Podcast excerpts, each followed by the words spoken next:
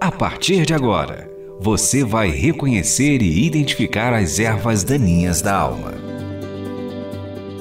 Está no ar. Pecados e Pecadinhos. Com Russell Shedd. Passamos agora a discutir o problema do pecado de ressentimento. Um dos pecados que frequentemente se esconde nos corações de descrentes e também filhos de Deus é ressentimento. Aquele sentimento de ser ofendido desnecessariamente. Uma definição é meio difícil de dizer a razão do ressentimento, mas é uma, um sentimento de ódio por uma pessoa que tratou de uma forma indigna, de desprezo, talvez por motivos desconhecidos. Muitas vezes, esta erva daninha cresce no coração do indivíduo que foi ofendido sem justificação razoável. Quando a ofensa for séria e a ferida profunda no coração, pode-se esperar que o ressentimento dure mais tempo e seja mais sério. Precisa reconhecer que essa atitude é pecaminosa, porque não reconhece que Deus controla todos os eventos na vida dos seus filhos. É contrário à obrigação de amar os inimigos e perdoar todos aqueles que nos ofendem. O propósito de Deus em todos os seus modos de tratar seus filhos sempre visa a santificação dos mesmos. Todos os males, especialmente aqueles que nós não provocamos por erros próprios, têm este propósito Pastor Charles Spurgeon, do Tabernáculo em Londres, mais de 100 anos atrás, teve essa verdade em mente quando um cristão comentou com elogios sobre um santo que supostamente tinha subido muito alto na escada da perfeição. Spurgeon disse para ele: Vá e pise bem duro no dedão desse santo, entre aspas se ele lhe abençoar, ele é mesmo um santo, como você disse. Se ele lhe condenar ou xingar, ele não é tão perfeito como você imagina. Esse é o programa Pecados e Pecadinhos para limpar a terra do coração. Davi manteve um ressentimento profundo em seu coração contra Absalão pelo assassinato de Amnon.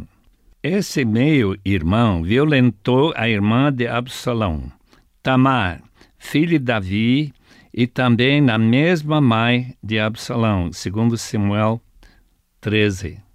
Criou assim um forte ressentimento no coração de Absalão contra Amnon, também filho de Davi, mas dessa outra mãe. Esse ressentimento nos corações dos dois filhos de Davi foi o incentivo que provocou o assassinato de Amnon e finalmente a morte de Absalão. Esse filho foi banido da presença do rei Davi por três anos, um fato que criou um mal-estar no coração dele. Segundo Samuel 13, 30 a 39. A consequência dos pecados cometidos criaram ressentimento mortal. Se os protagonistas tivessem perdoado seus inimigos e criado um amor fraterno, muitas das tragédias na família de Davi teriam sido evitadas. Guardar um sentimento de ódio no coração do indivíduo ressentido contraria o mandamento de Cristo. Amem os seus inimigos e orem por aqueles que os perseguem, para que vocês venham a ser filhos do seu Pai que está nos céus. Porque ele faz raiar o sol sobre maus e bons e derrama chuva sobre justos e injustos. Mateus 5, 44 e 45. Vítimas de perseguição são especialmente vulneráveis perante a tentação de sentir ressentimento contra os seus perseguidores. Uma edição antiga das lições em inglês publicou um artigo escrito pelo poeta cubano Armando Valadares.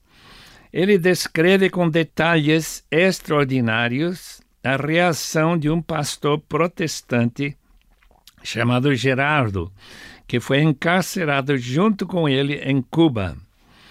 Quero citar algumas linhas do seu artigo para mostrar como ressentimento não é uma reação necessária mesmo em casos de injustiça gritante.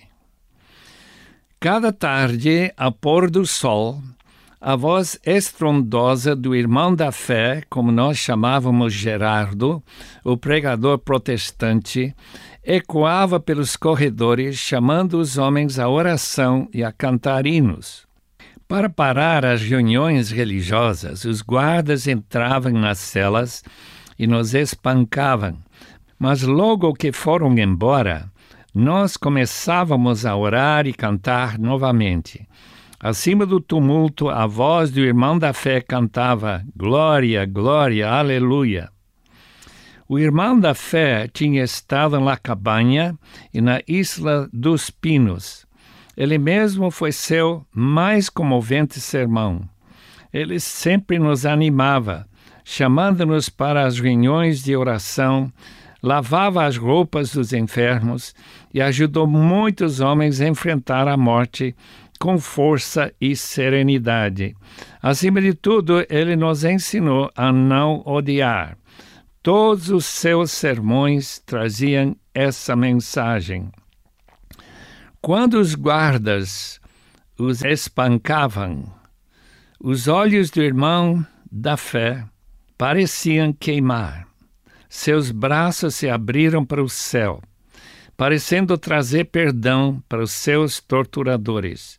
E nós o ouvimos bradar: Perdoa-lhes, Senhor, porque eles não sabem o que fazem. Ele conseguiu, de alguma maneira, transmitir sua fé para nós, mesmo nas circunstâncias mais desanimadoras mesmo quando foi assassinado em Boniato em 1975, ainda perdoando seus atormentadores, enquanto numa rajada de balas cortou o seu peito. Eu não duvido que esse irmão Gerardo tinha uma fé de aço, forte e real. Quem sofre como ele, sofreu pela maldade de um governo injusto, tem de ter uma fé que resiste os golpes mais fortes que o diabo consegue fazer descer sobre a cabeça dos filhos de Deus. Ressentimento não encontra lugar para pousar na alma do santo imunizado contra esse mal pela qualidade genuína de sua fé. Identifique aqui os seus pecados e pecadinhos. Não tenho condições para avaliar a contenda que Paulo e Barnabé travaram sobre o propósito de Barnabé de levar outra vez o seu primo João Marcos na terceira viagem missionária. Paulo se opôs ao plano de Barnabé, até que ponto o apóstolo Paulo guardou algum ressentimento contra Marcos, porque abandonou os missionários na Panfilha na primeira viagem? Tiveram um desentendimento tão sério que se separaram, diz Atos 15, 39. Mas quem estava com a razão? Nós não sabemos. O que concluímos é que Paulo não guardou esse rancor contra Marcos para o resto da vida. Cerca do ano 60 ou 61, Paulo escreveu para os Colossenses: Aristarco, meu companheiro de prisão, envia-lhes saudações, bem como Marcos, primo de Barnabé. Vocês receberam instruções a respeito de Marcos, e se ele for visitá-los, recebam-no Colossenses 3:10. Na segunda prisão em Roma, que antecipou a decapitação de Paulo, ele escreve: Traga Marcos com você, porque ele me é útil para o ministério, segundo Timóteo 4:11b. Você está ouvindo Russell Shedd falando sobre os pecados e pecadinhos.